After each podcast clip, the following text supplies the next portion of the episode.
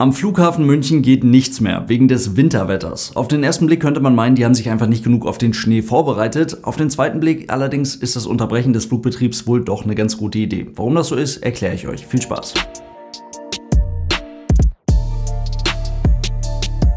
Und damit hallo und ganz herzlich willkommen. Ich hoffe, es geht euch gut. Der Flughafen München wurde bereits vor wenigen Tagen quasi einen kompletten Tag gesperrt. Danach war nur ein stark eingeschränkter Flugbetrieb möglich und heute startet und landet in der ersten Tageshälfte wieder kein einziges Flugzeug in München, dem zweitgrößten deutschen Flughafen, der normalerweise an einem Tag wie heute im Winter knapp 800 Flugbewegungen zu bewältigen hat.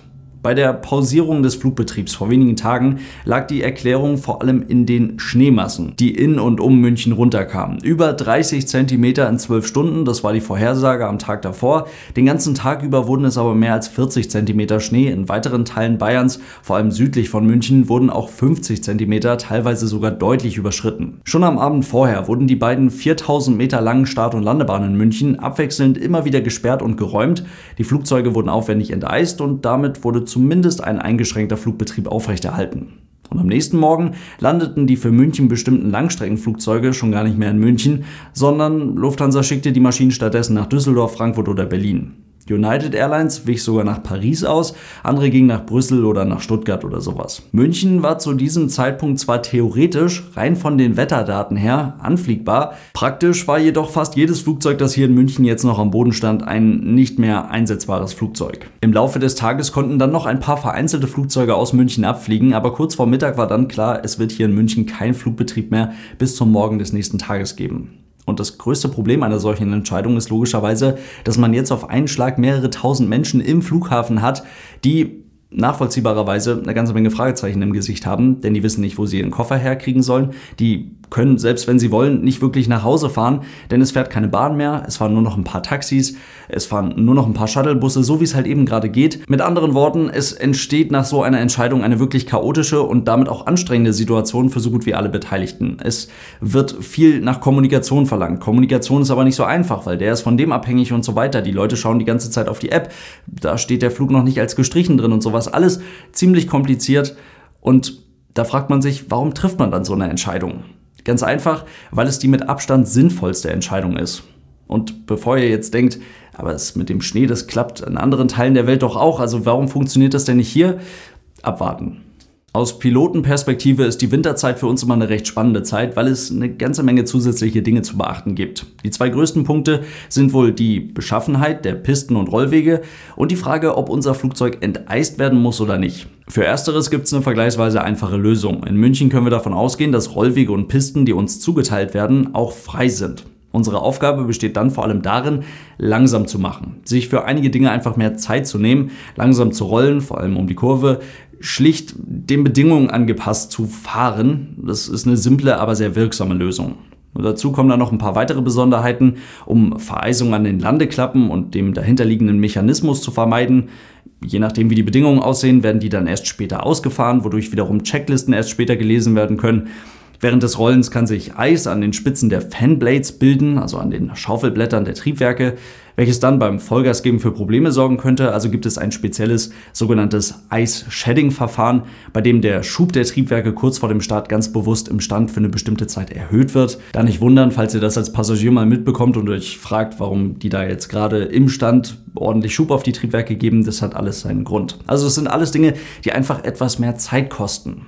Und das gilt dann auch beim Rollen auf die Startbahn und bei dem Start, den wir dann durchführen. Also eine rutschige und selbst eine verschneite Startbahn ist eigentlich beim Take-off-Run, also beim Beschleunigen auf der Startbahn, kein großes Problem, denn dafür brauchen wir ja keinen Grip an den Reifen, weil die sind ja nicht angetrieben. Beschleunigt wird ja durch den Triebwerkschub. Höherer Schneematsch auf der Piste kann zwar für einen erhöhten Rollwiderstand sorgen und würde die Performance des Flugzeuges damit minimal beeinträchtigen, aber wirklich interessant ist eher der Fall des Startabbruchs auf einer solchen Piste.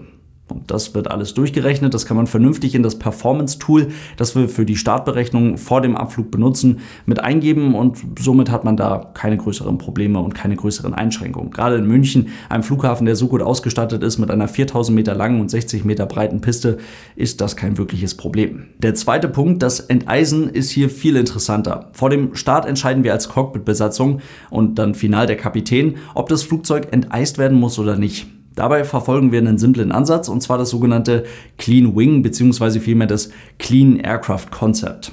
Das bedeutet schlichtweg, dass das gesamte Flugzeug und die Tragflächen vor dem Start frei von jeglicher Verunreinigung sein müssen.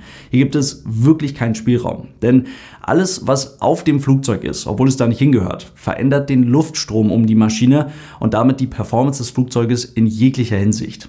Gerade auf der Tragfläche stört Schnee und Eis den Luftstrom und kann dafür sorgen, dass sich dieser Luftstrom in genau dem Moment gänzlich von der Tragfläche löst, in welchem wir ihn zum ersten Mal ja wirklich brauchen, und zwar zu dem Zeitpunkt, wo wir auf der Startbahn die Nase des Flugzeuges anheben, um zu fliegen. Der Start kann zu diesem Zeitpunkt nicht mehr abgebrochen werden und in diesem Moment zu merken, dass das Flugzeug nicht so steuerbar ist oder nicht so fliegt, wie es eigentlich fliegen sollte, ist wahrscheinlich eine der unschönsten, weil unberechenbarsten Situationen, die man sich als Pilot so vorstellen kann. Und deswegen gilt, das Flugzeug und die Tragflächen müssen vor dem Start frei sein von jeglicher Verunreinigung Punkt. Alles andere wäre schlicht gefährlich. Wie genau so ein Flugzeug am Boden enteist wird, worauf wir da achten und was da für Flüssigkeiten verwendet werden und sowas, haben wir alles schon mal sehr detailliert in einem anderen Video besprochen. Das verlinke ich euch hier und auch am Ende des Videos nochmal. Nur einen Begriff möchte ich hier an der Stelle noch ansprechen und zwar die sogenannte Holdover Time. Enteist wird ein Flugzeug bei diesem Wetter in zwei Schritten. Mit Beginn des zweiten Schritts startet diese Holdover Time. Die Zeit, die zwischen Enteisen und dem Start des Flugzeuges vergehen darf. In München ist es eigentlich nie ein Problem, da die Enteisungsflächen praktisch sich direkt an der Startbahn befinden, man also nach dem ganzen Prozess nur noch ein paar Meter nach vorne rollen muss und sofort starten kann. Diese Holdover-Time hat aber zwei große Feinde. Das ist starker Schneefall mit sehr feuchtem, schweren Schnee und Eisregen. Vor allem letzteres ist echt fies, das kann man sich so vorstellen. Der erste Tropfen, der runterfällt, der wäscht die Enteisungsflüssigkeit vom Flugzeug ab und der zweite Tropfen, der drauf fällt, der friert dann direkt wieder fest und man müsste quasi direkt wieder enteisen, beziehungsweise unser Clean Aircraft Concept mit den sauberen Tragflächen und dem sauberen Rumpf, das wäre hiermit schon wieder nicht mehr gegeben. Mit anderen Worten, wenn ein Flugzeug so aussieht wie diese Maschinen hier in München, dann ist das Enteisen ein sehr aufwendiger und damit zeitintensiver Prozess, der bei Niederschlag in Form von starkem Schneefall oder Eisregen quasi aufgrund der niedrigen Holdover-Time gar nicht zum Erfolg führen kann. Zusammenfassend heißt das, durch die Wetterbedingungen, die wir da in München jetzt gesehen haben, wird nicht nur die maximale Kapazität des Flughafens, also die maximal mögliche Anzahl an Flugbewegungen, die der Flughafen bewältigen kann, reduziert, Stattdessen wird aufgrund des speziellen Niederschlags zu bestimmten Zeiten der Flugbetrieb auch gänzlich unmöglich gemacht. Das ist auch der Grund dafür, und das ist die wichtige Erklärung hier an der Stelle, warum an einem Flughafen wie Helsinki zum Beispiel der Flugbetrieb im Winter problemlos zu funktionieren scheint. Keine Frage, denen stehen für einen etwa halb so großen Flughafen mehr Mitarbeiter und auch mehr Spezialfahrzeuge für den Winterbetrieb zur Verfügung. Es sind knapp 180 Fahrzeuge in München, 65 davon sind Traktoren der umliegenden Betriebe in München. In Helsinki sind es 200 Fahrzeuge, wie gesagt, für einen halb so großen Flughafen. Ein Großteil davon sind höchstleistungsfähige Spezialmaschinen.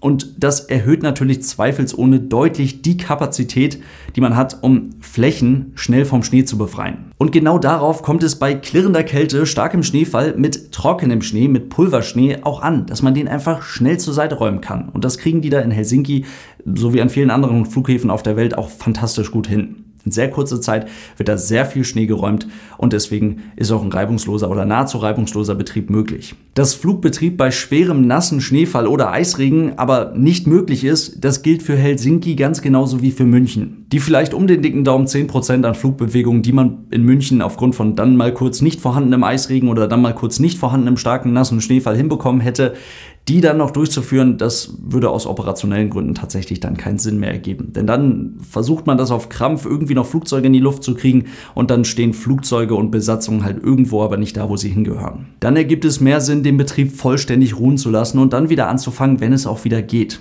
So frustrierend das für alle Passagiere ist. Die Fluggesellschaften werden alles Stück für Stück abarbeiten, auch wenn das mit der Kommunikation auf den ersten Blick immer alles unfassbar lange dauert. Sie werden alles Stück für Stück abarbeiten, aber unter den Bedingungen, die man in München jetzt gesehen hat, ist ein sicherer Flugbetrieb schlichtweg nicht möglich.